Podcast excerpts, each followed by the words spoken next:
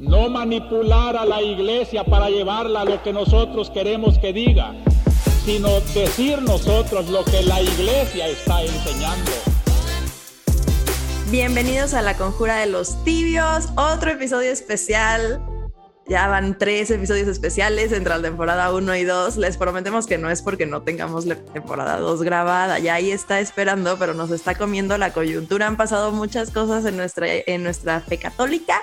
El Papa ha hecho muchas cosas, dicho muchas cosas eh, y los detractores del Papa también. Entonces, eh, pues nada, hoy estamos otra vez aquí en un episodio especial eh, respondiendo otra vez a la coyuntura, comentando los temas de actualidad, que pues también para eso nos escuchan, ¿no? No creo que nada más sea así como porque sí. Eh, entonces, pues muchas gracias por escucharnos el día de hoy. En este episodio vamos a hablar sobre lo que está pasando en Nicaragua y para eso nos acompaña como siempre José Miguel y un invitado muy especial. Este, hola José Miguel.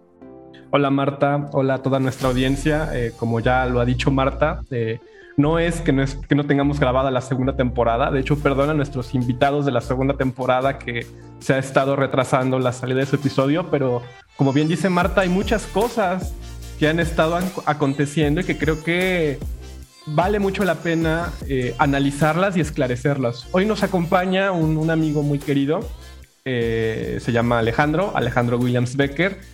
Él es profesor en la Universidad Austral en, Buenos Aires. Él es abogado, pero es especializado en temas de politología, en cuestiones de filosofía, eh, también hace análisis político, análisis latinoamericano, sabe muchísimo de cuestiones de libertad religiosa desde una perspectiva personalista y además, eh, lo digo sin temor a equivocarme, Alejandro es de los grandes expertos en el pensamiento político del Papa Francisco.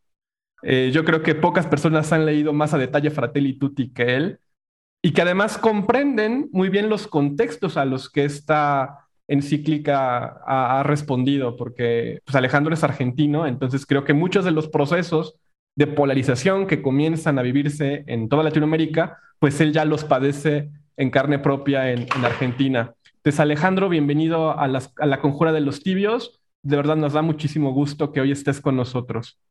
Bueno, muchas gracias Marta, José Miguel. Para mí es un honor sumarme y participar del, de la Conjura de los Tibios. Los vengo los vengo siguiendo vivamente en los episodios de esta primera temporada y, celebro que haya un espacio donde, donde podamos encontrarnos también, ¿no? Trascendiendo las fronteras nacionales, eh, católicos de distintas regiones de América Latina, para pensar verdaderamente eh, nuestro compromiso como católicos en la sociedad y, bueno, y atendiendo ¿no?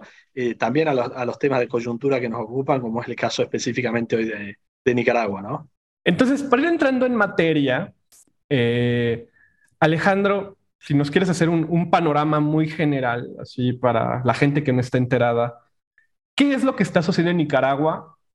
¿Por qué es algo que nos tiene que preocupar? Y sobre todo, te pregunto concretamente, ¿cuál ha sido el manejo mediático de esta situación y qué es aquello que tendríamos que, como católicos, estar observando? Bien, bien, son muchas preguntas, ¿no? yo creo que es importante eh, tener en cuenta que eh, uno a veces se siente o se ve arrojado, ¿no? Eh, quizás no lo percibimos, ¿no? Diría bien, más bien, se, se, ve arrojado a, orientar su atención a ciertos temas, ¿no? también sobre la base de la atención que los medios dan a estos temas, ¿no? Esto me parece que es muy importante, ¿no? Digo, hace un mes todos hablábamos de Ucrania, todos éramos expertos de Ucrania, todos nos interesaba Ucrania. Yo, yo no sé cuánta gente sigue interesada en Ucrania o quizá hay gente que piensa que los ucranianos dejaron de sufrir por la guerra cuando siguen sufriendo las peores atrocidades, ¿no?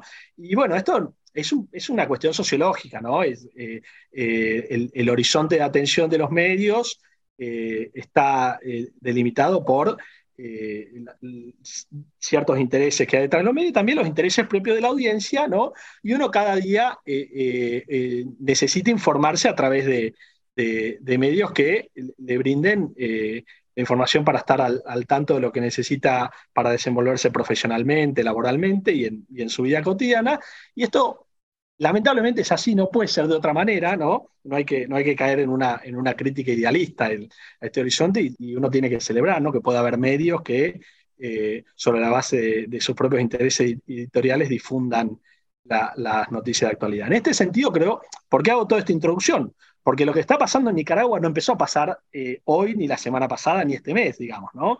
El problema de la persecución eh, de la iglesia en Nicaragua es un proceso que uno lo puede remontar eh, en, el periodo más reciente, por lo menos hasta 2016, ¿no? cuando el, intento de la Iglesia de mediar en un diálogo nacional tendiente a, pensar una nueva, una reconstrucción de la institucionalidad democrática en Nicaragua, eh, generó una tendencia a una progresiva embestida eh, del, régimen hacia, hacia la Iglesia, ¿no? un régimen que gobierna desde 2017, el de Ortega, ¿no? pero que es la restauración de lo que de lo que fue el, orden de la revolución sandinista en, Nicaragua, ¿no? que removió después de, más de tres décadas al, gobierno de los Somoza y, en el cual la Iglesia tuvo una participación desde, la misma génesis. ¿no? Eh, esto nos remitiría a profundizar en temas que excede lo que uno puede hablar razonable y responsablemente en un, en un, capítulo de podcast, ¿no? Pero, pero es importante mencionarlo, ¿no? Que el compromiso de los católicos también en algún punto jugó un rol en lo que era la incipiente emergencia de la, teología de la, liberación como un ámbito de debate, eh, en algún punto entremezclado y confundido, eh, en, confundido en el más propio sentido de término, ¿no? con la visión marxista, pero que operó como eh, vehículo que canalizó la conciencia social de los católicos hacia ciertos problemas sociales y políticos en distintos países de Latinoamérica, no sin problemas y dificultades, ¿no? en particular de lo doctrinal, y, pero que tuvo que ver ¿no? la teología de la liberación con el movimiento que eh, conformó la revolución sandinista contra los Somoza, instauró un régimen, ¿no? podríamos decir, de izquierda en, en, Nicaragua, que gobernó hasta una transición democrática en la década del 90 y se restaura, ¿no? al menos en su espíritu, a partir del 2007, el régimen de Ortega, y el, y el desafío, bueno, contemporáneo de la Iglesia es eh, ver de qué manera puede contribuir dentro de este contexto a la restauración de un régimen democrático profundamente afectado, ¿no? Eh, eh, hay un consenso en la comunidad internacional respecto al, a la falta de transparencia de los últimos procesos electorales en 2017, en 2021, que consagraron la continuidad del régimen que gobierna desde el año 2007, ¿no?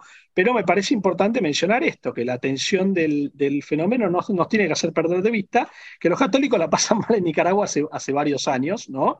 Y que la Iglesia ha venido buscando la manera de contribuir a un diálogo eh, que pueda coadyuvar a la restauración de la institucionalidad democrática en el país. La situación hoy es grave, es grave, ¿no? Hemos, tenemos eh, eh, sacerdotes, eh, podríamos decir, secuestrados, ¿no? Presos sin ningún cumplimiento de las reglas del, legítimo proceso, tenemos catedrales sitiadas, una presión brutal sobre la iglesia, ¿no? y, y una iglesia católica que ha acudido a los canales institucionales para hacer saber ¿no? su, desacuerdo y hacer conocer también a la comunidad internacional la gravedad de la situación de los católicos en el país. Esto me parece muy importante, ¿no? La Iglesia frente a la OEA ha manifestado esta posición, como la manifestó también en, 2017, ¿no? Cuando la, OEA eh, no cumplió responsablemente con su rol de observadora del, del proceso electoral y, y en su momento también la Iglesia manifestó ante la OEA su desacuerdo con el, podríamos decir, el silencio de la OEA en, relación a, la falta de transparencia de ese proceso. Entonces, en ese sentido, me parece muy importante no perder de vista esto, ¿no? La Iglesia no es un partido político en Nicaragua, ¿no? El, rol del Papa es velar, eh, eh, cumplir su función de sucesor de Pedro, ¿no? En nombre de, como cabeza este cuerpo místico que, conformamos todos los cristianos de todo el mundo, y su responsabilidad no es la salvación temporal ni política de ninguna nación del mundo, ¿no? En ese sentido, por supuesto, sí, en conciencia de los cristianos nos compele gravemente el sufrimiento de injusticias pero no solamente eh, por cristianos, ¿no? Esto me parece que es clave a la hora de pensar la libertad religiosa. No nos tiene que importar solamente la libertad religiosa de los cristianos, ¿se ve? ¿No? Esto es algo que eh, a duras penas eh, ha entendido y, lamentablemente muy, no, hace tanto tiempo la iglesia, ¿no? se me viene a la cabeza obviamente Maritain en este momento, ¿no? Defender de verdad la libertad religiosa, defender la libertad religiosa de todos, no solamente de los cristianos, y en todo contexto, no solamente donde tengo un interés político concreto eh, en defenderla, ¿no? Esto me parece como un, un panorama un poco desordenado, pero que nos puede abrir a preguntas más específicas sobre lo que estamos viviendo. Claro, creo que esto que dices, ¿no? La libertad religiosa es libertad religiosa para todos, no solamente para los cristianos y no solamente cuando nos conviene políticamente, ¿no? Em, pero creo que hay muchas veces que tenemos un concepto medio erróneo de la libertad religiosa y asumimos como libertad religiosa cosas que no son, y más en este proceso como de batalla cultural y así que, que, que, se está como viendo o viviendo ahorita y que se, como con, lo, con la idea que se va a la gente, ¿no? Como que siento que muchas veces pensamos la libertad religiosa como un tema medio triunfalista o medio, o, por el otro lado como medio martirizante, ¿no? Así de que, no, es que no respetaron mi libertad religiosa porque no me dejaron ponerme a cantar salmos en el avión, ¿no? O sea, no sé este, por decir algo, pero ¿cómo, o sea, cómo podemos puntualizar la libertad religiosa en, eh, pues en general y más en este contexto específico? Bien, me parece muy interesante ¿no? esto que aportás, porque eh, por supuesto que el derecho a la libertad religiosa tiene que ser entendido en el marco de la comprensión de lo que es en general, ¿no? Un derecho humano que, como bien tú dices, eh, en, sí mismo los derechos no son absoluto, ¿no? Los derechos tienen un ámbito material de ejercicio y un ámbito formal, ¿no? Yo, yo tengo el derecho, por ejemplo, a la libre circulación y no por eso puedo ir a caminar libremente por el jardín de tu casa, ¿no? Y la acción materialmente es la misma, pero el ámbito formal no verifica la existencia del derecho, ¿no? Y, tenemos en general en Latinoamérica una manera muy confusa de hablar sobre derecho, ¿no? Hablamos, por ejemplo, de colisión de derecho. No puede existir la colisión de derecho. O hay derecho o no hay derecho. No es que mi, derecho a circular colisiona con el derecho de, tu propiedad sobre tu jardín. No, es que yo no tengo derecho a caminar sobre tu jardín. Entonces, en ese sentido, me parece que es, importante una, aclaración en, eh, en, estos términos. ¿no? Eh, de ahí en más, ¿no? el derecho a la libertad religiosa, en tanto derecho humano, por supuesto, que es un derecho universal. ¿no? Entonces, no va a ser eh, propio, no va a ser algo, por ejemplo, que yo pueda demandar cuando soy minoría en un país y pasar por, por alto cuando soy mayoría. Y esto es, ha sido un problema típico de la, de la, historia misma de la Iglesia, ¿no? La libertad religiosa durante mucho tiempo parecía importar allí donde los católicos eran minoría y eran perseguidos, y de repente no era un problema donde eh, ciertas perspectivas ¿no? de un exacerbado nacionalismo católico eh, eh, anulaba la posibilidad de, de, de, libertad religiosa de los otros cultos, ¿no? Eh, tampoco implica la libertad religiosa negar la tradición cultural de un pueblo. ¿no? Por ejemplo, aquí en Argentina tenemos un régimen de libertad religiosa sin igualdad de cultos, ¿no? porque la, Constitución le asigna un lugar eh, eh, particular al, culto católico, en tanto ocupa un lugar dentro de la cosmovisión y la historia del pueblo argentino. Y esto puede llegar a cambiar en, términos, en los términos en que cambie la composición cultural del pueblo argentino y perfectamente es algo que se puede, se puede poner en cuestión, ¿no? Pero me parece que es importante incorporar esta perspectiva. De ahí en más, eh, nuestro compromiso entonces tiene que ser de defender la libertad religiosa siempre, no solamente cuando los católicos están en riesgo, ¿no?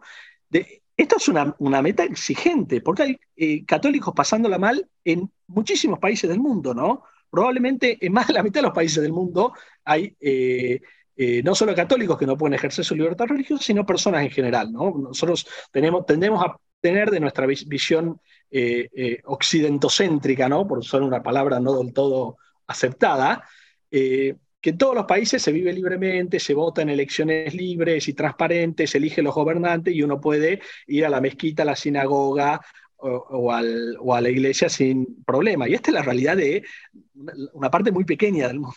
¿no? Lamentablemente, la gran mayoría del mundo, eh, y uno eh, puede pegarse una vuelta por Naciones Unidas y mirar cuál es el verdadero panorama de, la mayoría de los países, bueno, esto es una realidad, en, la mayoría de los casos, mucho más compleja, mucho más compleja. ¿no? Eh, y sería importante que como católicos estemos más informados, al menos para rezar, ¿no? En donde no podamos hacer nada materialmente, al menos para rezar por los las personas que en todos los lugares del mundo y de todos los cultos no pueden ejercer eh, la libertad religiosa. Ahora bien, una cosa que a mí me parecía particularmente curiosa del oportunismo de ciertos actores que eh, hoy salen a demandar. Ayer salió una nota firmada por algunos, incluso exmandatarios de países latinoamericanos, ¿no?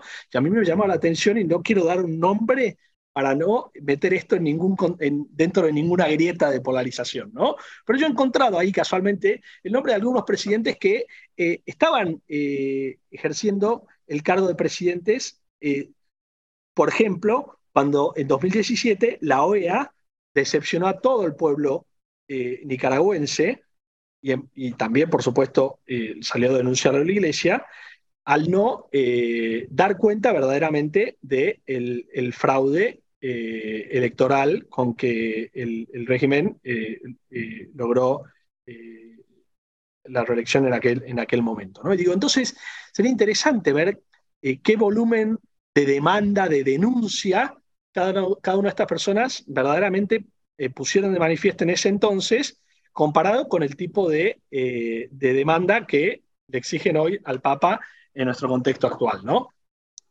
Después también hay una, una, eh, gran contradicción, ¿no? y esto uno puede hacerse sorprendido, pero no sorprende, ¿no? Del tipo de actores de donde vienen estas demandas.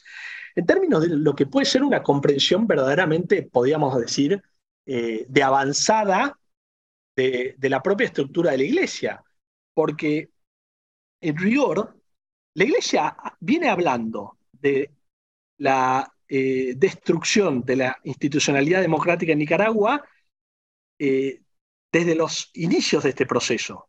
Y lo hace a través de los obispos, los obispos de la Iglesia Católica en Nicaragua, y a través de, incluso de los laicos, eh, tanto aisladamente como institucionalizados en organizaciones de la sociedad civil dentro del contexto nicaragüense del principio. Entonces, eh, hay como una especie de clericalismo a la inversa, ¿no? En esto de, no, no, queremos que lo diga el Papa, ¿no? Queremos que lo diga el Papa. ¿Qué, cambia? Eh, los pronunciamientos de la Iglesia están, para el, que lo, para que lo quiera ver están, ¿no? Y en este sentido, pensando también la democratización como eh, en parte objetivo y en parte vehículo del desarrollo de los pueblos, creo que hay una, una eh, son en, sí mismo una fuente muy rica para pensar las perspectivas de la promoción del desarrollo de los pueblos, toda la tradición de la doctrina social de la Iglesia, toda la tradición de la doctrina social de la Iglesia, en tanto que viene pensando en estos temas, incluso antes de, que, la comunidad internacional los haga, ¿no? Eh, pero en particular en, en Laudato Si Fratelli Tutti, ¿no? En las dos encíclicas aparece recurrentemente la necesidad de que la promoción del progreso y el desarrollo de los pueblos parta de la propia cultura de los pueblos y se persiga a través de los propios portadores de esa cultura. ¿Se entiende?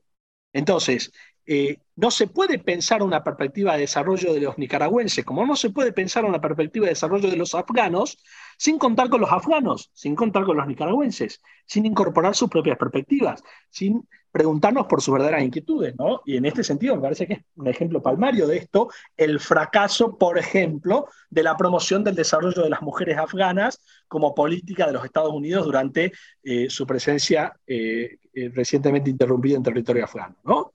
Eh, ¿Cuándo se les preguntó a las mujeres afganas eh, cuáles eran sus padecimientos? ¿Cuál era la perspectiva del sufrimiento eh, que ellas tenían?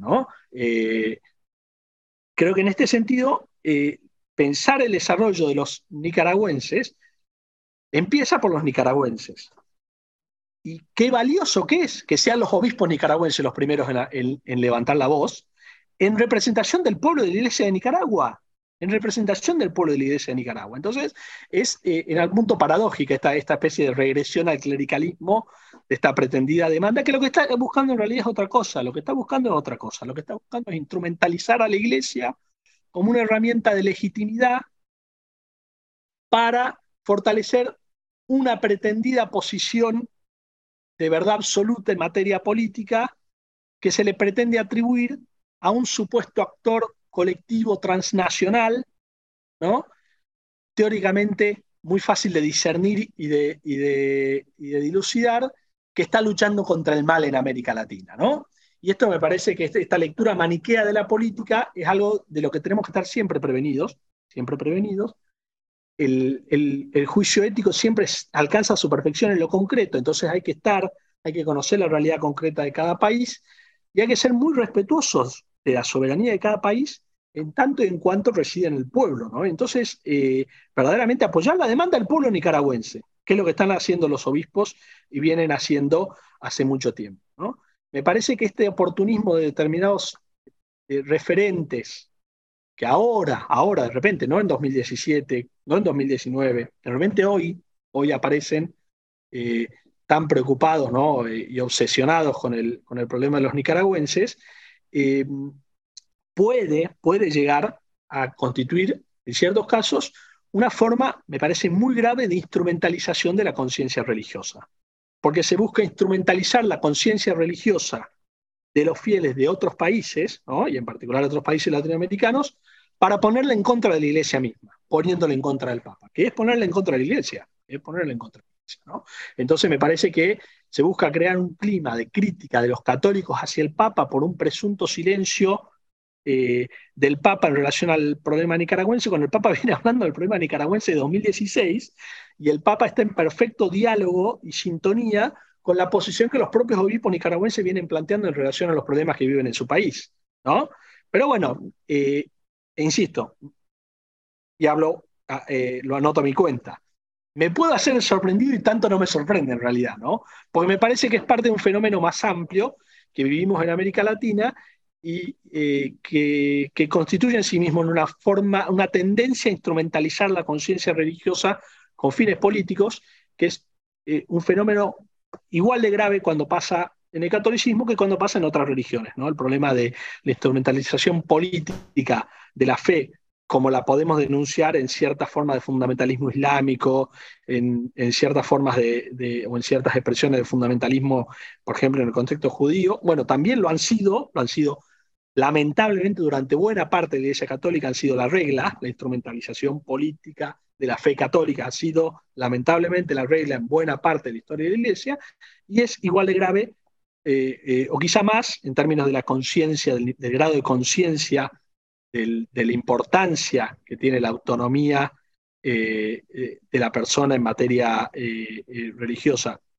nivel de conciencia al que hemos alcanzado como civilización hoy en día, quizá lo agrava todavía más, ¿no? Agrava todavía más esta, esta forma de instrumentalización política de la conciencia religiosa de los demás.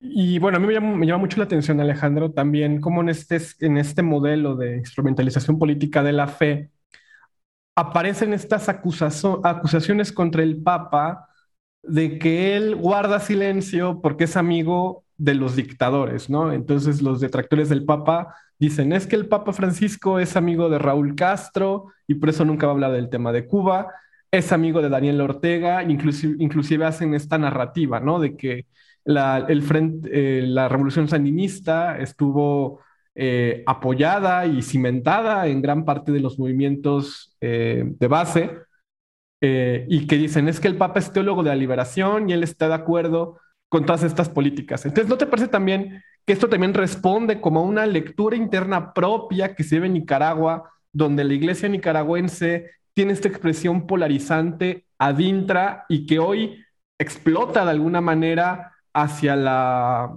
hacia la esfera pública, pero como tú bien dices, ¿no? Este no es un problema de hace dos meses. O sea, yo recuerdo, creo que fue en 2019, inclusive que hubo eh, obispos exiliados, o sea, que el gobierno de Nicaragua exilió a obispos de, Nicaragua y el Papa salió a la defensa de ellos y, y llamó a la paz. Entonces, pues a mí también me llama mucho la atención cómo los, de pronto los medios se interesan por un tema que viene, pero también esta narrativa donde parece que este silencio del Papa, o supuesto silencio del Papa, es omisor y hasta cómplice por esta historia que hay en Nicaragua sobre la teología de la liberación y su vinculación con, con el régimen de, Ortega. No sé si nos pudieras aportar algo al respecto.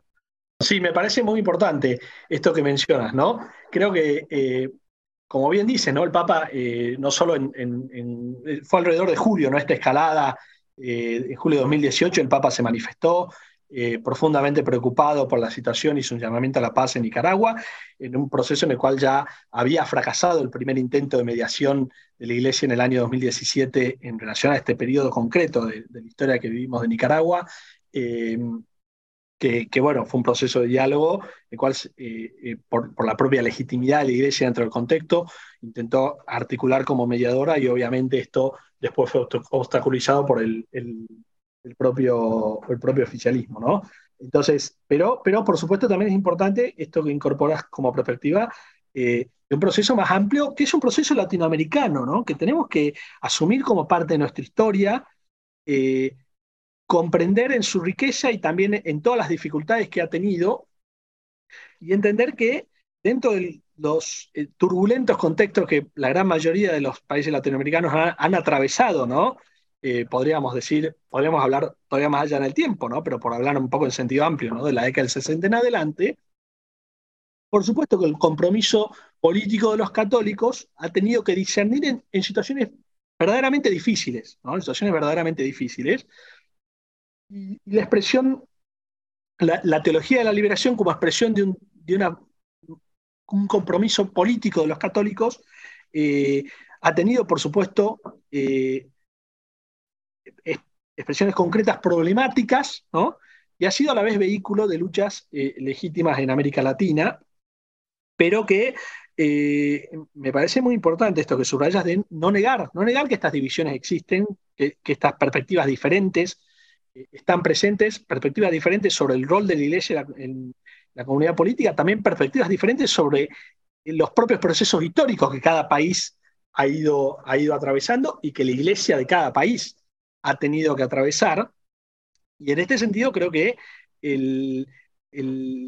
lo explícito y patente y fundamental que fue el movimiento de la teología de la liberación dentro del proceso de la revolución sandinista, eh, ha sido objeto también de, esta misma tensión, ¿no? Y en efecto, el gobierno que democráticamente desplaza después a la revolución sandinista en aquel momento también tenía un componente católico que se manifestaba en oposición a, ese régimen. Y esto es una realidad que con los matices muy importantes que hay que tener en cuenta en cada caso, se ha repetido en otros países de la región y no debiera escandalizarnos y es parte de la riqueza de la iglesia, ¿no? Y una perspectiva histórica también tendría que poder celebrar que con aciertos y errores haya habido católicos comprometidos en procesos relevantes de la historia de nuestros países y no hayamos estado encerrados en, las catacumbas ejerciendo algún tipo de, opción benedictina, ¿no? Valiéndome de un poco de, un título difundido. Digo, ¿no? Eh, eh, creo que, es sano admitir que esto, esta división en la iglesia existe y que todos estos procesos pueden ordenarse y enderezarse a pensar mejor el compromiso de los católicos en política. Y me parece que es clarísimo lo que eh, eh, Juan Pablo II intentó hacer en su momento, ¿no?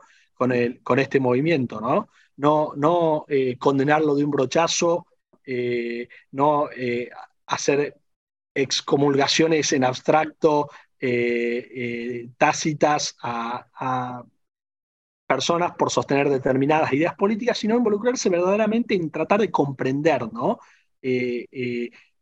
sumergirse en la propia perspectiva del otro tratar de comprender por qué determinados compromisos eh, políticos dentro de la Iglesia quizá adoptaron metodologías que entraban eh, verdaderamente en conflicto con una comprensión eh, cristiana de lo que puede ser la salvación en el orden temporal en relación a la verdadera salvación, que por supuesto es trascendente. Me parece que este fue un problema de la Iglesia latinoamericana y, y, la propia teología del pueblo ¿no? es un intento de dar respuesta eh, y, de superar eh, estas tensiones, que no es eh, ni pretende ser una última palabra, es un aporte más ¿no? a la riqueza y a la diversidad de perspectivas que confluyen en la iglesia, gracias a Dios, y que pueden orientar el compromiso dentro de la diversidad de opciones que, que puedan canalizar ese compromiso hacia una afirmación del valor de la persona, hacia un compromiso con los derechos humanos y con el desarrollo de los pueblos. Habrá opciones que claramente se volverán inviables en esta perspectiva. Pero por supuesto que hay un intento también de reducir, de, anular el debate político dentro de la Iglesia, de, volver a la época en la cual eh, la, Iglesia eh, adoptaba una actitud, podríamos decir, eh, partisana, partidaria en política y, se pronunciaba por una, una sola posibilidad de concreción de los valores evangélicos de la vida social y política. La vida social y política es mucho más compleja, es mucho más compleja, ¿no? No sé, no sé, eh, a mí me, me, resuena a veces como, eh, en, parte, hasta en un punto podría decir, eh, infantil, ¿no? Las pretendidas atribuciones de verdad en el ámbito de lo político que ciertos referentes católicos pretenden hacer, ¿no? Porque la realidad política es mucho más compleja, porque el juicio de la verdad de lo, que afirma el valor de la persona en lo, político es eh, circunstanciado, es falible, siempre falible, siempre puede estar abierto al enriquecimiento de nuestra perspectiva a través de una apertura a la intersubjetividad, al, diálogo, a ampliar nuestra perspectiva con la perspectiva de los otros. Y creo que en este sentido, eh, la diversidad de perspectivas en lo social y en lo político no debe ser vista como problemática en la Iglesia. Eh, ¿no? debe ser vista como problemática, siempre y cuando esté abierta al diálogo. ¿no? Lo único que puede movilizar eh, nuestro compromiso político hacia el progreso de las personas y hacia el progreso de los pueblos es el diálogo. Es, verdaderamente lo único. ¿no? Estar abierto a confrontar nuestra visión del bien de cada persona y del bien de la comunidad con la visión de los otros. Y estar abierto a discernir dentro de esa confrontación junto con el otro y no contra el otro, ¿no? utilizando al otro, ¿no? denigrando al otro, discernir junto con el otro cuál puede ser una opción correcta en ese contexto específico, en ese contexto específico. Y, esto es, me parece, una verdadera forma de eh, comprometerse con lo político eh, desde el Evangelio, una verdadera forma de comprometerse con lo político que afirme el valor de persona del otro. ¿no? Todos, todos aquellos con los que, con quienes coexistimos en la vida política, los de izquierda, los de derecha, los marxistas, los liberales, los nacionalistas, los del PAN, los de Morena, los del PRI, los del peronismo, los del radicalismo, eh, todos tienen algo para aportarnos, ¿no? todos son en algún punto un don que Dios nos da y que a partir de nuestra apertura al diálogo nos puede aportar y enriquecer nuestra propia perspectiva de la realidad y cuanto más de la realidad social y política con toda su complejidad, ¿no? Entonces me parece que el, llamamiento tendría que ir en esa dirección, ¿no? Verdaderamente eh, un involucramiento en lo político que, afirme en primer lugar a la persona y que busque eh, a través del diálogo ese discernimiento que siempre es arduo, que siempre está abierto a, a, error, que siempre está abierto a comprensiones más perfectas, a, tomas de conciencia que quizá antes no teníamos. Y esto dentro de la iglesia también ha sido un proceso y, uno tiene que poder abrazar también, nos, pasa mucho esto, ¿no? Que esta, la, propia polarización nos impide reconocernos también como hermanos en la fe de aquellos con los que tenemos una opinión política diferente, ¿no? Y esto es eh, una, una, realidad en términos sincrónicos y diacrónicos, ¿no? También podemos abrazar el compromiso político que los católicos han tenido en, nuestro país, en otros países, en nuestra época, en otras épocas, y aprender de eso y también eh, tener la valentía de, en tanto sea una opción por el bien común, ¿no?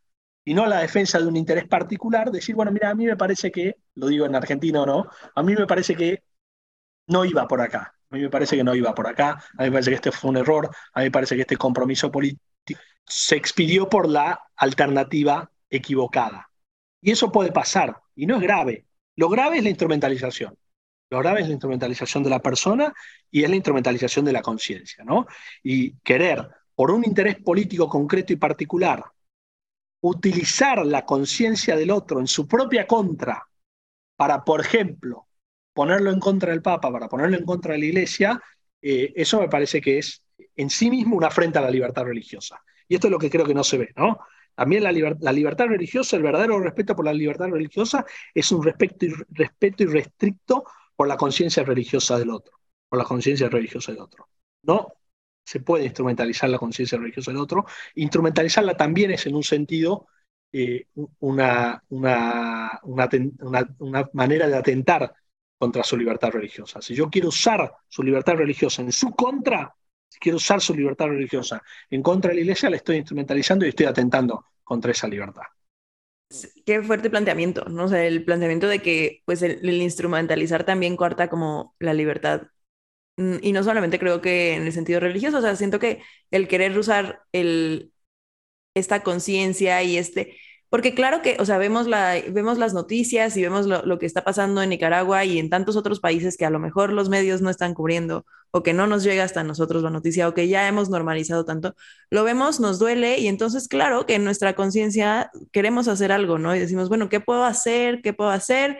Este, ¿Cómo podemos actuar? No sé qué. Y el que algunas personas se cuelguen de este, ¿qué podemos hacer para... para justo para lograr sus intereses políticos o para em, golpear la autoridad del Papa o para tratar de, promover una narrativa, creo que es, muy duro porque justamente el, el, que nos duele en el corazón lo que está pasando con nuestros hermanos en otros pueblos, pues es algo muy humano y además muy cristiano, ¿no? Pero el, el volver esto un, sí, como una, un arma, ¿no? Para golpear al otro, pues e, es, se me hace gravísimo.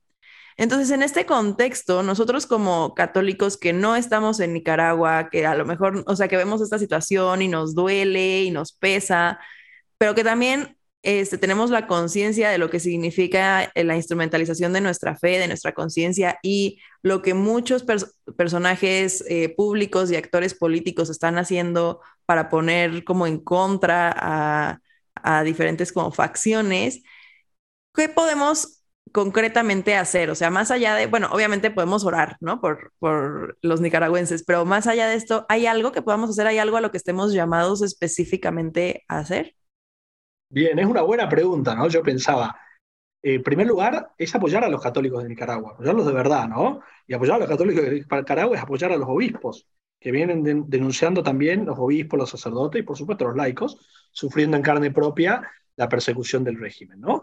Y después también eh, eh, es una invitación a pensar verdaderamente nuestro compromiso eh, en los canales políticos que pueden verdaderamente movilizar la transformación eh, no solo en Nicaragua, sino en los demás países de nuestra región donde la libertad religiosa está amenazada. ¿no? Creo que en este sentido están, están estos ámbitos, ¿no? pero bueno, por supuesto, eh, hay mucha más gente dispuesta a denunciar y a levantar el dedo que a trabajar, ¿no? Yo pensaba hoy, leía un periodista muy afamado, lamentablemente, bueno, perdón, lamentablemente también argentino, pero muy afamado en el contexto latinoamericano en general, esto es otro silencio más del Papa, como el silencio del Papa que no fue a Ucrania. Yo no sé si ese periodista fue a Ucrania. Tampoco sé si ese periodista fue a Lampedusa cuando el Papa fue. ¿no? Tampoco sé si el periodista verdaderamente está dispuesto a ir a Ucrania como el Papa está dispuesto a ir si, si, está, si están dadas las condiciones para, para iniciar un proceso de mediación. ¿Se ve? Pero eh, es mucho más, hay mucha más gente dispuesta a señalar y denunciar que a pensar esto que Marta está, estás preguntando, ¿no? ¿Qué puedo hacer yo desde mi lugar? ¿no? Y está en los canales. Eh, pienso en, el movimiento Provida. ¿no? El movimiento Provida se ha logrado un montón de cosas. Eh, en lugar de señalar y hablar de teorías conspiranoicas, de, sin ningún tipo de correlato empírico de la manera en la que los organismos internacionales linealmente imponen el aborto en otros países, hemos ido hemos formado organizaciones de la sociedad civil y hemos participado en, debates, por ejemplo, en el ámbito de OEA. Y lo celebro, qué bueno, qué bueno que se ha logrado. Eso es lo que se debe lograr. ¿no? Eso es lo que se debe lograr. Y creo que en este, en este sentido hay que pensar el, tipo de canales institucionales que pueden llevar al, el interés genuino, el interés genuino eh, eh, por, la, por la situación de los católicos en Nicaragua en los ámbitos en los cuales ese interés se puede traducir en un beneficio para los católicos de Nicaragua. En este sentido es que a menudo no se entienden los silencios del Papa por Venezuela, los silencios del Papa por... Eh, porque eh, la, involucración partidaria del Papa con la gravedad de la situación institucional que tiene, no meramente en tanto cabeza de la Iglesia, sino en tanto eh, cabeza de una persona sui generis, podríamos decir, dentro del sistema internacional, puede terminar perjudicando todavía más a los católicos.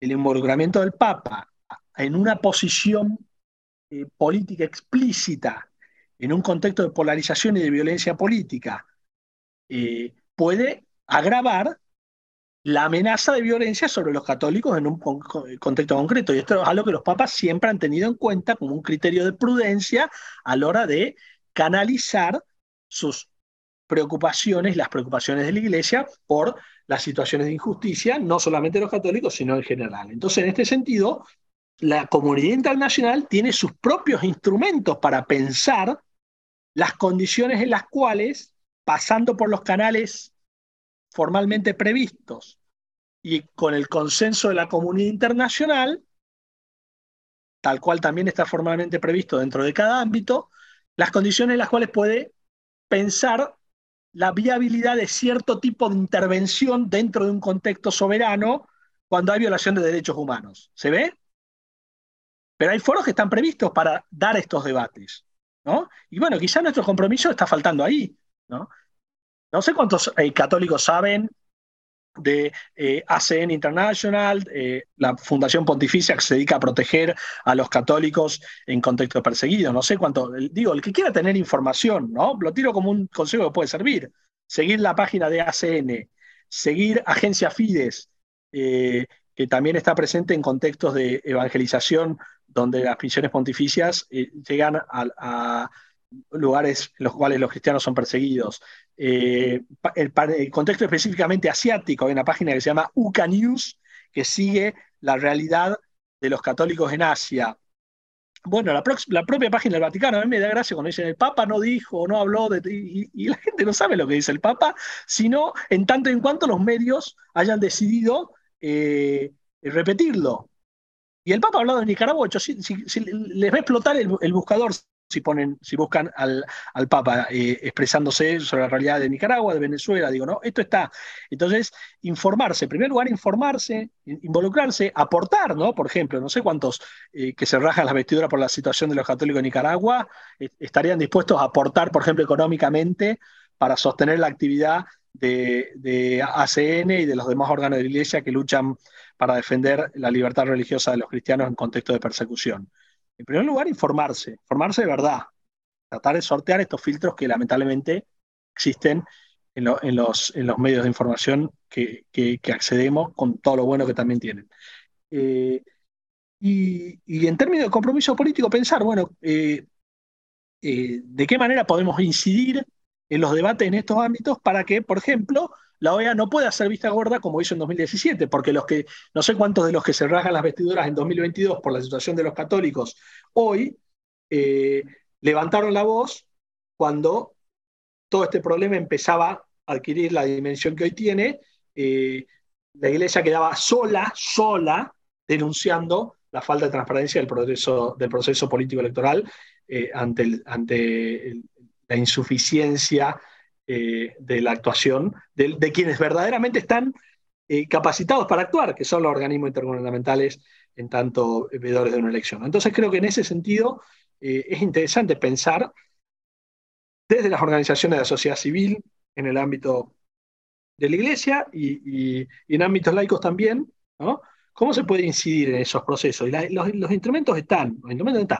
Requiere trabajo serio, requiere recursos primero, ¿no? Requiere recursos requiere trabajo serio. Yo pienso siempre en los, en los informes sombra de los organismos internacionales, que es una herramienta que existe, que está, ¿no? Cuando los distintos eh, organismos con eh, competencia no jurisdiccional o jurisdiccional en materia de derechos humanos hacen evaluaciones de la situación de los derechos humanos en, en los países, generalmente en casi todo está prevista la instancia de los informes sombra, que son organizaciones de la sociedad civil que presentan un informe y que es una gran oportunidad para contrastar lo que los gobiernos dicen, porque todos los gobiernos dicen que hacen las cosas bien en derechos humanos, y decir, bueno, miren que esto eh, eh, eh, aquí se está haciendo mal.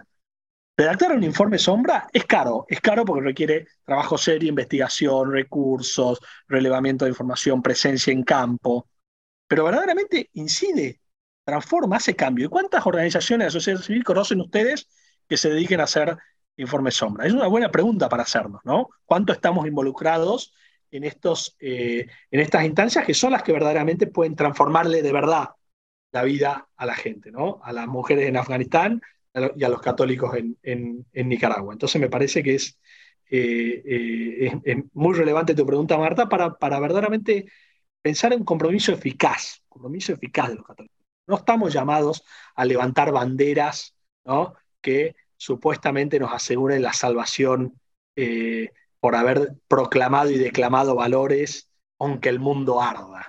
¿no? No, es eso a lo que estamos llamados los, los compromisos, eh, el compromiso de los católicos.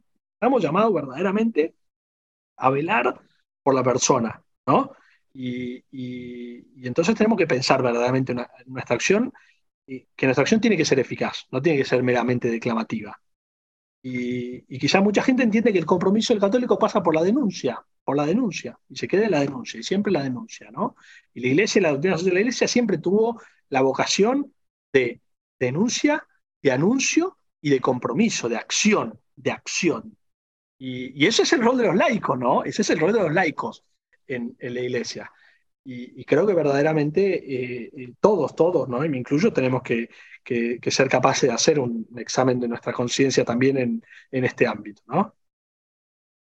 Y ya para ir cerrando, Alejandro, creo que ya Marta hizo la pregunta con la que yo iba a cerrar, que era qué podemos hacer concretamente, pero a mí una cosa que llama mucho la atención es también cómo se subestima la profética de la conferencia episcopal nicaragüense. Entonces, eh, yo te pregunto, o sea, ¿consideras tú que quizás el camino de mayor solidaridad o donde pueda haber mayor solidaridad de acción sea con los obispos nicaragüenses y pensar, por ejemplo, que precisamente el Papa, la estrategia que intenta llevar, porque también tenemos en cuenta que en Nicaragua actualmente no hay nuncio.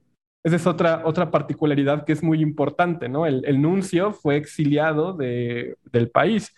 Entonces, quizás la estrategia sea precisamente hacer que la conferencia episcopal, como órgano subsidiario en, Nicaragua, lleve la situación, lo cual no significa que haya una omisión por esta parte, pero o sea, me parece que queda muy claro que no hay un silencio emisor del Papa, pero tú no crees que quizás te valdrá la pena en algún momento eh, algún tipo de declaración conjunta. Por ejemplo, he visto que el CELAM ha hecho mucho al respecto. El CELAM, también otra de las cuentas que creo que pueden seguir para informarse, pues es que sigan en Twitter, en Facebook al CELAM, porque constantemente en el tema Nicaragua ha publicado cosas. Eh, que te decía, o sea, ¿cómo, ¿cómo tú crees que se pueda articular esto, no? Bien, bien, como tú dices, ¿no? El CELAM ha sido constante también en su denuncia, la conferencia episcopal también, y esto, por ejemplo, se hizo explícito en, Venezuela, ¿no? También cuando la gente hablaba del silencio de Papa en Venezuela, y tuvo que salir la propia conferencia episcopal, ¿no? En algún punto hasta eh, poniendo en riesgo su propia eh, estrategia, por decirlo en, algún sentido, ¿no? Decir, bueno, miren, que esto es, esto es lo que nosotros le pedimos al Papa, nosotros le pedimos al Papa que preserve ¿no? la, posibilidad, la vía, la vía de mediación de la Iglesia y, deje en nuestras manos el, rol de la denuncia ¿no? y, del involucramiento político concreto. Y esto, esto yo creo que es... Eh, eh, es no, no, y es algo que no, no solo Francisco, digo, es, es, eh, por ejemplo, lo que Benedicto seguramente hubiese, hubiese seguramente hubiese preferido como estrategia, porque él era muy consciente del valor que tenía la descentralización en este sentido y valoraba también positivamente incluso la experiencia del CELAM como una manera de descentralización y, estoy seguro que también hubiese compartido esta misma perspectiva, ¿no?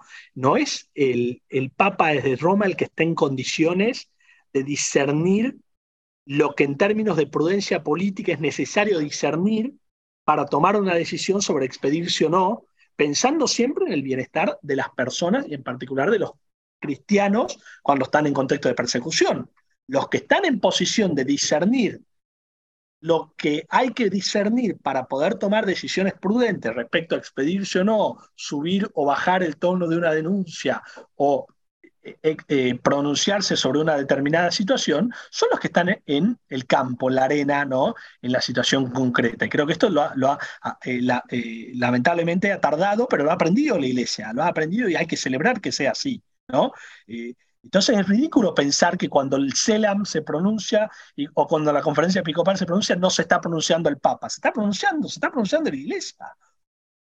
E, es, por eso digo que es como una especie de regresión clericalista al extremo, ¿no? Pensar que no habla, no es relevante, eh, no ha hablado la Iglesia si no habla el Papa. Y por supuesto que viene hablando desde el día, desde el día que empezó todo esto de la Iglesia en Nicaragua, y creo que en ese sentido, como tú dices, la, iglesia de Nicaragua es muy rica en experiencia, en experiencia de, compromiso político y entiende también el, y, conoce mejor que nadie, que, nadie de afuera, ¿no? el tipo de, acción que cada situación concreta puede demandar eh, de la iglesia. Desde afuera hay que acompañar, hay que acompañar esa, esa, esa acción desde la humildad, desde la humildad de reconocer que yo no, que es materialmente imposible que eh, un politólogo desde Argentina o un pontífice, pontífice de Roma conozca mejor lo que es bueno en una situación concreta para los nicaragüenses que los nicaragüenses mismos, ¿se entiende? Eh, quienes están ahí ante, ante, ante una decisión eh, o ante un contexto tan grave como el de persecución, ¿no? Y, de vuelta, la iglesia no está llamada a deponer regímenes, no es a lo que se dedica, la iglesia no está llamada a eh, dar batallas culturales, ¿no? La iglesia está llamada a ser cuerpo místico de Cristo, a difundir el Evangelio, a difundir la buena noticia de la salvación de Cristo para todos, y, su compromiso en lo político siempre está circunscrito a esa misión, ¿no? Siempre está circunscrito a esa misión. La iglesia no puede adoptar, sea la circunstancia que fuere la que vive un país, no puede adoptar la forma eh, institucional de un partido político. No lo puede hacer, no lo puede hacer. No es la misión de la iglesia adoptar la forma institucional de un partido político. Puede apoyar el tipo de demandas que apunten a denunciar y la, la, situación de injusticia y restablecer la justicia en las relaciones dentro, dentro de un contexto concreto. Pero eh, en este sentido me parece que vuelve a cobrar relevancia la visión del Papa en Fratelli Tutti y Laudato Si como un camino para el desarrollo. El desarrollo a partir de la cultura y con la cultura, que implica con las personas de la cultura. ¿no? Y, no puede ser de otra manera. Lo otro, lo otro no pasa, eso para mí es tan patente. ¿no? El cuando buscamos promover el desarrollo sin la gente y sin incorporar su propia perspectiva de, apertura a lo trascendente en la, conciencia y la que puedan alcanzarla en cada contexto específico, el progreso no pasa, no pasa. Y esta es la realidad lamentablemente de tantos países del mundo y del daño que, eh, en particular incluso desde Occidente, se ha hecho en tantos países del mundo. No, entender que el desarrollo empieza eh, a partir de ahí. Creo que nos da mucho para no solo para pensar, pero también para poder analizar las situaciones con mayor claridad y con este sentido de, de, analizarlas con un sentido de realidad, ¿no? Y de no hacernos estos enemigos imaginarios de los que hablamos mucho aquí en este podcast, ¿no? Hablamos mucho de, estos enemigos imaginarios, de estos, eh, pues sí, molinos de viento, ¿no? Y entonces pensamos así en toda una conspiración detrás y que el Papa no se pronuncie por una... Cuando realmente no, no le damos el lugar y el espacio a hacer esta, este auténtico proceso de reflexión en donde podemos decir, bueno, a ver, asumiendo y pensando lo mejor, ¿no? Eh, ¿Qué es, o sea, cuál, es, cuál podría ser la razón? Y a mí me parece importantísimo esto, o sea, primero escuchar a los obispos de Nicaragua, primero escuchar a los nicaragüenses y que el Papa, ah, em, pues, confiar en la prudencia y que, o sea, y en esta acción del Espíritu Santo, ¿no? De este, el Papa, pues, tiene todo este proceso en el que él, pues, ha o sea, me imagino, ¿no? No es como que aquí le pregunto a mi amigo personal, ¿no? Pero, este, pero pues ha de tener también todo este proceso de, de poner en perspectiva la realidad, ¿no? Y, pues lo decimos mucho porque es algo que él también eh, hace mucho énfasis, ¿no? O sea, este todo superior a la parte, tiempo superior al espacio, ¿no? Entonces, cuando vemos las cosas con una perspectiva así, pues somos más capaces de realmente, mm, pues, no quiero decir como asumirlo mejor, porque no, no se trata de eso, sino de realmente ver las cosas como son, ¿no? Y no, y no como nuestro nuestro pánico conspiratorio o nuestro optimismo ciego nos puede llevar a ver, ¿no?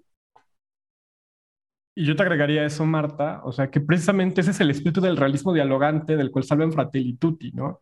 Porque solamente si partimos en esta visión, o partimos, perdón dicho, de esta eh, visión poliédrica de la realidad, podemos comprender sus aristas. Y yo creo que en el tema de Nicaragua esto queda muy claro. O sea, yo pienso, y en esto estoy yo completamente de acuerdo con Alejandro y lo que hoy nos ha compartido, que quizás lo que no se logra entender en el análisis eh, político de esta situación es la perspectiva subsidiaria con la cual actúa la iglesia siguiendo la doctrina social. O sea, siempre aquellos que mejor podrán actuar, como decía Alejandro, son los que están en la cancha.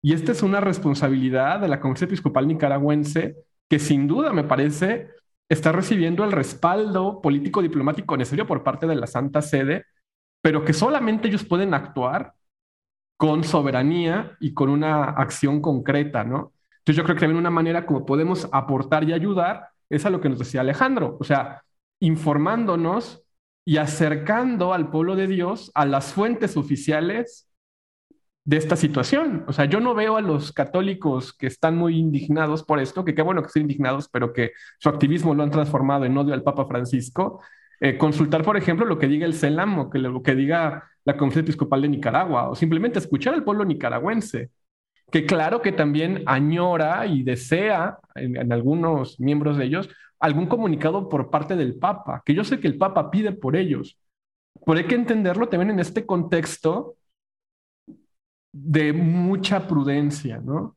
que creo que es algo que también luego no se entiende y que a nosotros aquí en el título del podcast siempre nos acusan, ¿no? De que la, prudencia fácilmente se confunde con la tibieza. Pero, pero yo creo que es preferible a veces eh, ser tildado de tibio, pero pensar qué se va a hacer, que poner en riesgo a muchas personas por algún arrebato, ¿no? Sí, bueno, la acusación de tibio es en sí mismo una instrumentalización de la conciencia religiosa del otro, ¿no? Porque yo, eh, eh, denunciando eh, su falta de compromiso con una opción política, con una opción política, estoy intentando calificar su propia conciencia religiosa, ¿no? Y es una, amén de la falta de comprensión de la profundidad del mensaje evangélico, ¿no? Eh, porque, porque consiste en sí misma esa denuncia, una, una, forma de inmanentización del, del mensaje evangélico eh, eh, palmaria, es una forma de instrumentalización de la conciencia. Entonces yo te acuso de tibio ¿no? y, y, pongo en crisis tu propia percepción de tu compromiso como católico. ¿no? Y estoy instrumentalizando tu conciencia religiosa y esto me parece gravísimo. Y, y, es una gravísima confusión de órdenes, ¿no?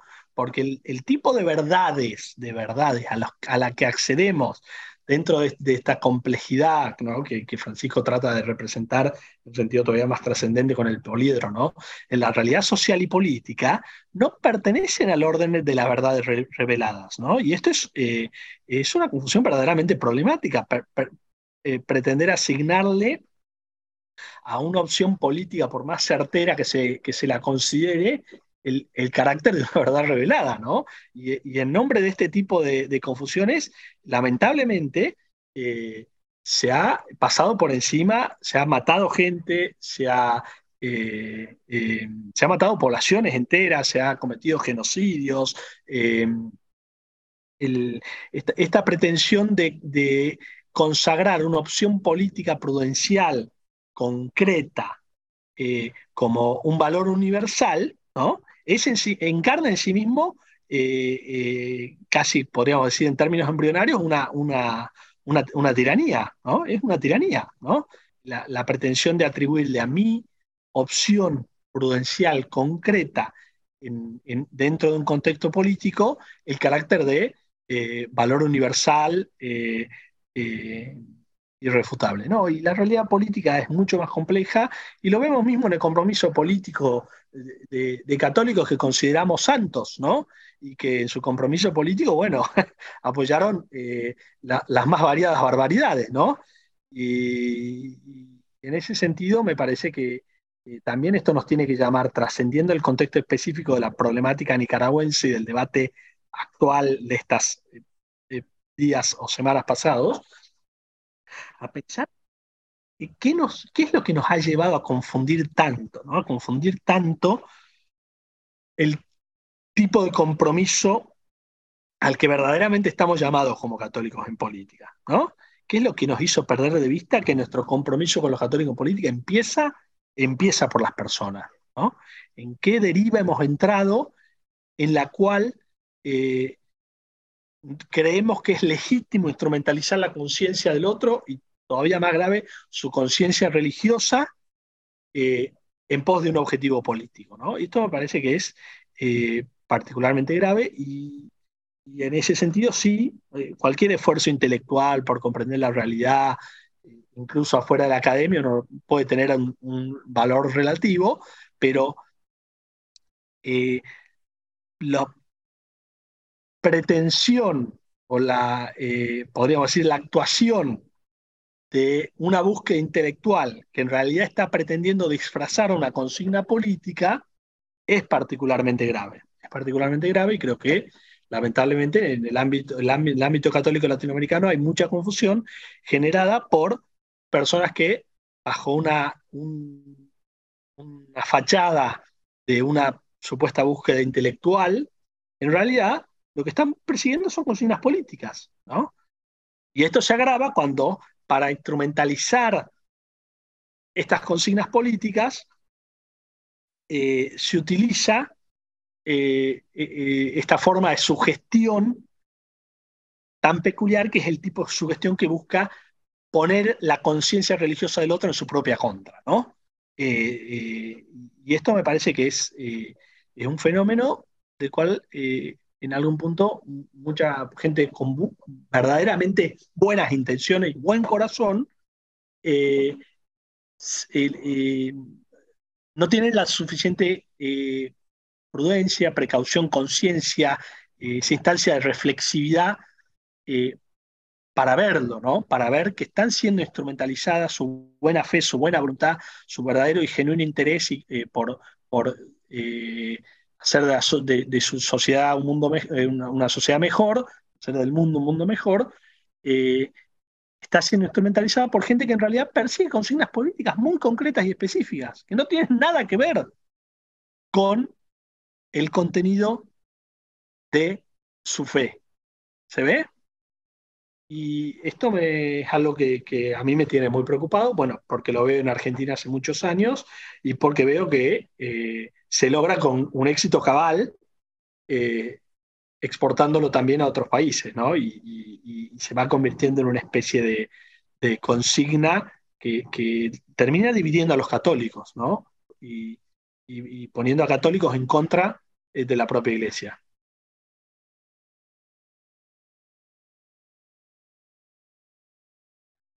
Y creo que al final el objetivo y, bueno, gran parte de lo que hacemos aquí en la conjura de los tibios es poder ver estas cosas con claridad, ¿no? Bajo la mirada del magisterio, poder decir, a ver, ¿qué, ¿cuál es el papel de la iglesia aquí? ¿Cómo debe intervenir la iglesia aquí? ¿O cómo interviene ya? ¿Y cómo habla ya? ¿Y qué dice la iglesia aquí?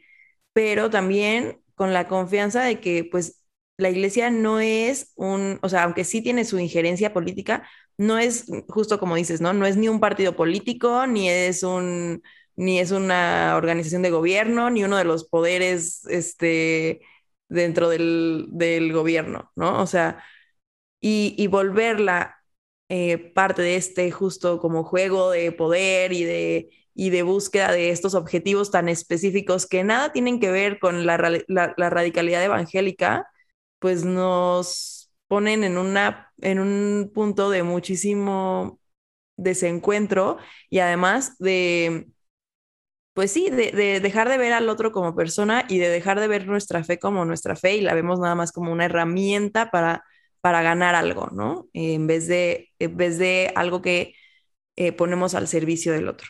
Entonces, este, creo que es muy importante haber hecho este como ejercicio de analizar estos estas situaciones bajo esta óptica de, de, pues sí, de una iglesia que sí está en el mundo, pero que no es del mundo, ¿no? Y por último, ya para terminar, Alejandro, en la Conjura de los Tibios, nosotros tenemos una tradición con nuestros invitados, que es que cuando terminamos el episodio hacemos o invitamos a nuestros invitados a que nos hagan alguna recomendación literaria, una película, lo que sea, que pudiera, digamos, ampliar eh, alguna perspectiva de lo cual se habló en el capítulo. Entonces, no sé si tú tengas alguna recomendación de algún texto, algún artículo, alguna película, algo que pudiera ampliar eh, la perspectiva sobre la libertad religiosa, sobre el tema Nicaragua, etcétera. No sé.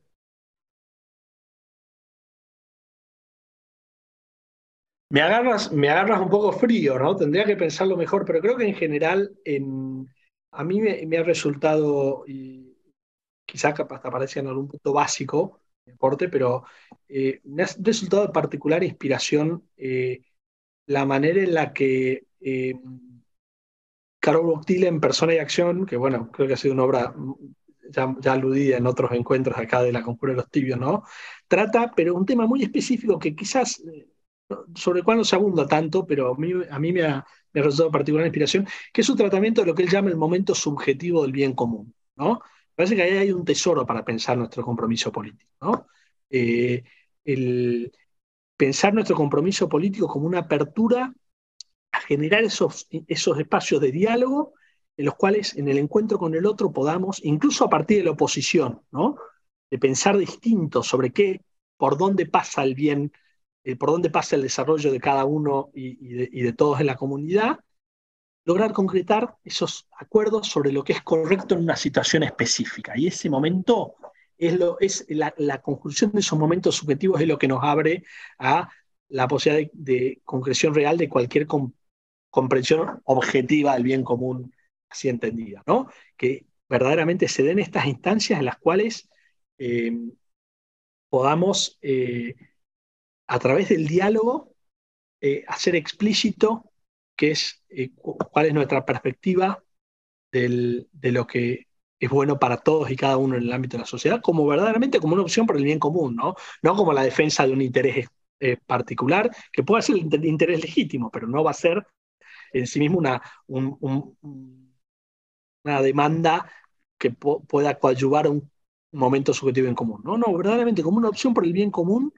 que la podamos explicitar, que la podamos contrastar con la del otro y que podamos trascender lo, propiamente subjetivo de esa posición y llegar a un acuerdo.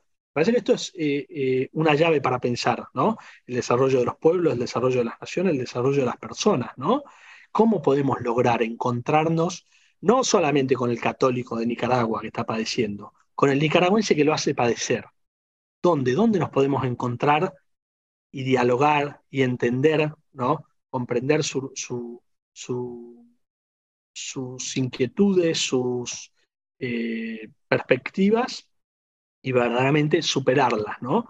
Eh, y seguramente van a ser también instancias de aprendizaje para nosotros, ¿no? Es contrario a lo que mucha gente cree, ¿no? La gente cree que no tiene nada que aprender de aquel que piensa distinto, de aquel que está confundido, radicalmente confundido, ¿no? Y siempre, siempre hay, a través del diálogo, una instancia para, para aprender. Bueno, hay que lograr, hay que lograr generar esos, esos ámbitos de encuentro con la confianza de que nos, van a abrir, nos van a abrir a descubrir las vías para, para, para el desarrollo de, todo, de todos los pueblos y en este caso concreto, ¿no? para, para que el, otro entienda el valor que tiene eh, la libertad religiosa como afirmación de, la autonomía de la persona y de su conciencia. Entonces me parece que, que ahí hay una, una primera eh, clave que se me ocurre. Y después, en general, en lo que es eh,